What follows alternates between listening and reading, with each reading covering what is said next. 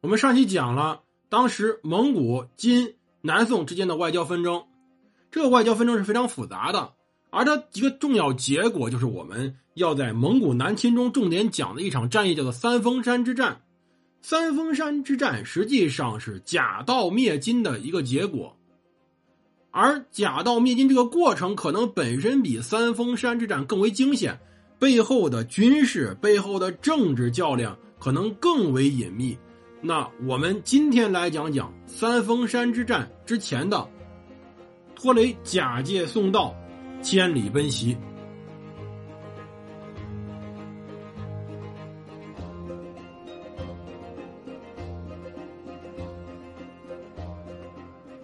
欢迎大家收听蒙头读书。大家好，我是胡蒙，这里是我们的蒙古南侵的故事。我们今儿来开始正式讲三峰山之战，而序幕便是托雷的千里奔袭。在元太宗三年春的时候，当时蒙古在各处作战非常顺利，因此呢，再考虑到之前成吉思汗的遗嘱，希望能够假借宋岛而攻灭金国。而这个任务便交给了当时托雷手上，而托雷本人在哪呢？托雷此时率领军队正在陕西境内，在关中附近。这一方面可以攻灭金朝，另外一方面可以完成成吉思汗的遗嘱，这是非常正正确的一个事情。托雷也愿意执行，托雷也不得不执行。因此，当时蒙古诸王诸将记忆既定，窝阔台下了三条命令。其有三个部署。第一个部署，以一路军队为左军，夹杂以山东、河北原来的驻汉军，由沃陈纳延率领，从济南向汴京东方挺进。主力军是窝阔台大汗亲自率领，先攻击河中府、强都孟津。孟津对面就洛阳，经洛阳附近进破汴京。而以三万骑为右军，由托雷率领。假道于宋，迂回到唐邓之地。唐州、邓州就是今天河南南阳这里。我们现在明白一个意思，就是他希望绕道，从哪儿绕呢？我们讲这段历史，一般呢就得打开地图，得摆一桌子地图，中国的现在的中国地图、地形图、中国的历史地图以及相关的战争图来讲讲这个问题。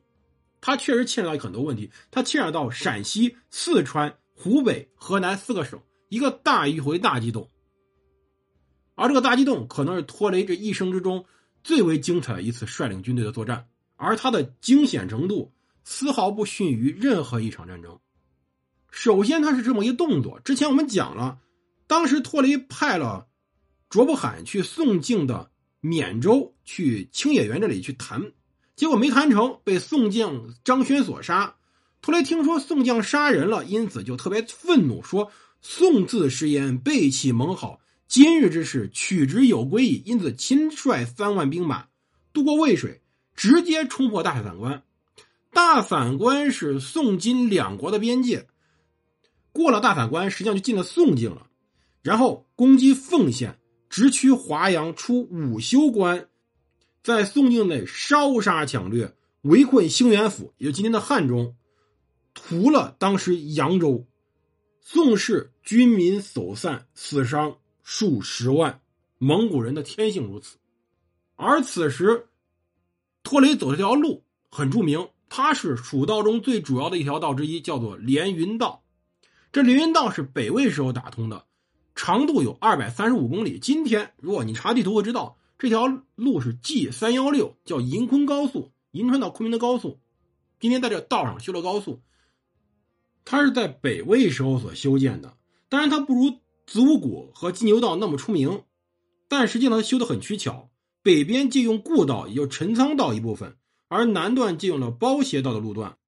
它等于说既避免了包斜道路程险狭，又避免了故道的回曲绕折，利用了故道的缓冲开阔，又利用了包斜道捷足先登。因此，这条路建好以后，实际上就。承担了之前故道的一些旅程，它实际上是从陕西的宝鸡向南出大散关，经凤县，也就是我们讲的凤州，然后再折向东南，越过柴关岭，然后进入汉中地区，也就当时托雷所包围的兴元府。这里就是最为著名的汉水谷地了。为什么来这儿呢？因为从汉水谷地沿着汉水一直顺流而下，经过崇山峻岭，一直到哪儿呢？一直可以到安康、到十堰、到襄阳。而襄阳这里是兵家必争之地。襄阳往北走，实际上是哪儿呢？实际上便是南阳。再往北走，翻过山便是洛阳。而襄阳沿汉水再向下游前进，便是武昌。而武昌沿长江南下，便可以到南京。这是中国最为重要的水陆交通枢纽之一。所以，对于当时脱离的机动，他一定是通过崇山峻岭直取汉中。再以汉州为中心，沿汉江南下，去襄阳附近的地方。那围攻兴元府以后，那此时托雷就要考虑一个问题了。此时他实际上是在敌境内的，宋军并没有允许他入境，而且彼此也有非常严重的军事冲突。对于托雷来说，一定要考虑到他的军队安全，尤其是后方安全。为了保证后方安全，他要求军队一分为二。西路军直接入缅州，然后攻取四川。军士们把当地老百姓房子给拆了，拿木头去作为木筏渡嘉陵江，直接入四川，攻取了四川北部一百四十多座城寨而返还。到十一月，军队回到兴元附近，与东路军会合，然后托雷率军全军东进，出饶峰关，取荆州、房州，同时直逼武当山。在武当山攻破宋军，并且把当时进军情形派人传报给窝阔台。这时候可以说，托雷是孤军深入，而且身处险境。虽然他一路上屡战屡胜，但是我们要考虑到，他即使再战胜，也一定有损失，并且此时是缺乏军粮补给和武器补给的，可以说他是非常危险的。但此时非常吊诡的事情出现了，之前其实上约好，对吧？我们如果再回溯到之前。我们讲的三路安排：东路从济南去进攻汴京，中路由窝阔台亲率攻取河中府，再南下过孟津，然后取洛阳进攻汴京。而托雷率了右路军，实际上是一路三万人的孤军深入取宋境，在进攻金朝腹背的一个军队。那此时有个大问题在于，理论上托雷。一旦出了大散关，进入宋境，那么窝阔台就应该集中他的军队优势兵力，直接进攻黄河到潼关一线，来减轻金军对于托雷的威胁。但此时特别吊诡的是，窝阔台什么都没干。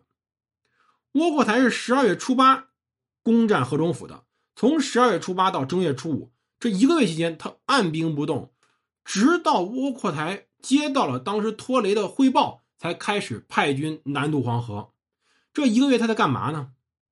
这一个月他在看着，他实际上核心在于等着托雷出事儿了。没错，这场仗是非常有问题的，因为太冒险了，而且不仅是太冒险，整个军事安排违反了一般的军事准则。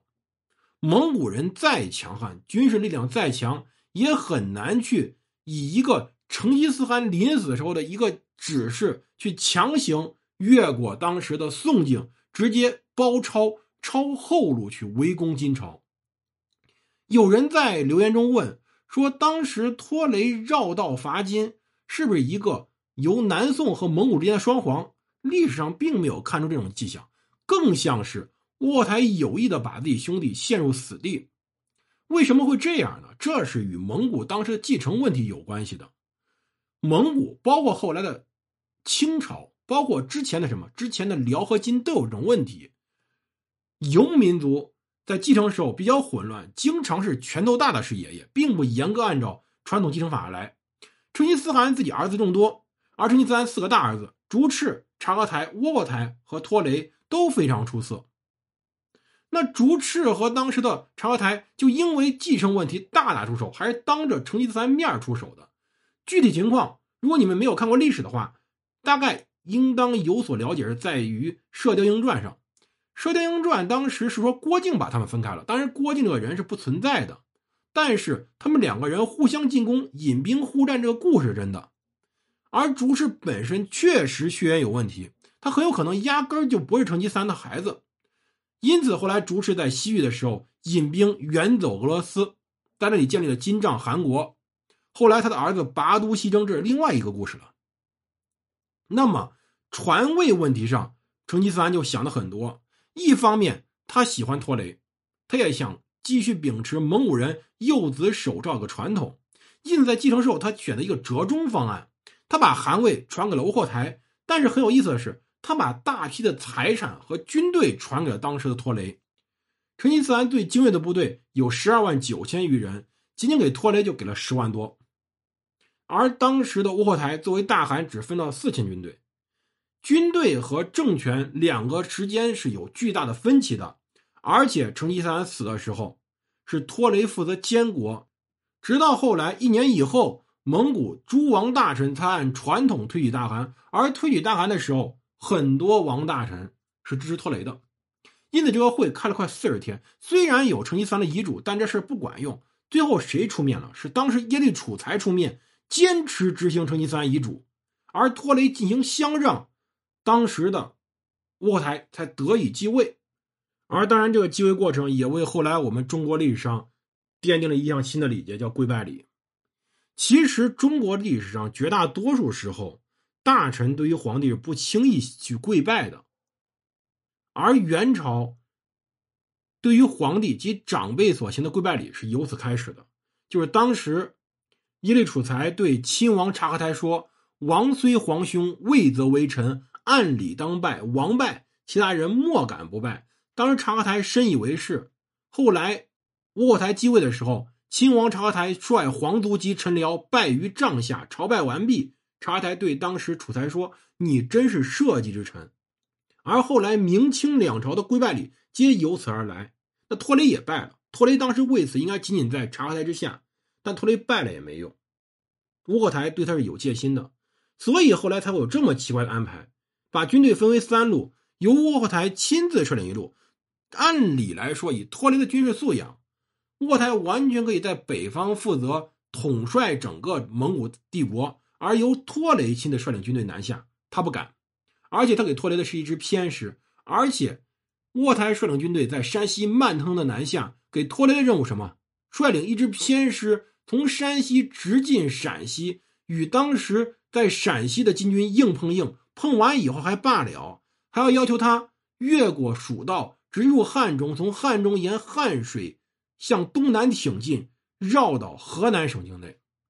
这个路程他要。攻击金国在陕西的军队，再攻击宋朝在四川北部的军队。对，这时候汉中归属当时四川管辖，然后再沿着汉水直接攻击当时在湖北驻扎的宋军，然后再绕回来，再去攻击金国在河南南部的金军。可以说，此时托雷面对的危机是非常之大的，没有后勤，没有补给，军队数量有限，要不停的作战。而且此时已经是冬天了，我们根本无法理解，窝台以为托雷他是超人吗？如果不是后来很多意外发生，托雷可能真的就死在这里了，也就完美的实现了窝台自己的心愿。那到时候说不准窝阔台自己哭一嗓子，哀悼一下自己的托雷皇帝，然后呢，然后再围攻几个金朝城，再屠两个城来祭奠一下。来实现自己大汗光荣、伟大、正确的梦想，但只可惜后来历史事件并没有如他所愿发生，也后来出现了托雷之死的谜团。那究竟后面的战争发生什么？我们下集再说。感谢各位收听，我们下集见。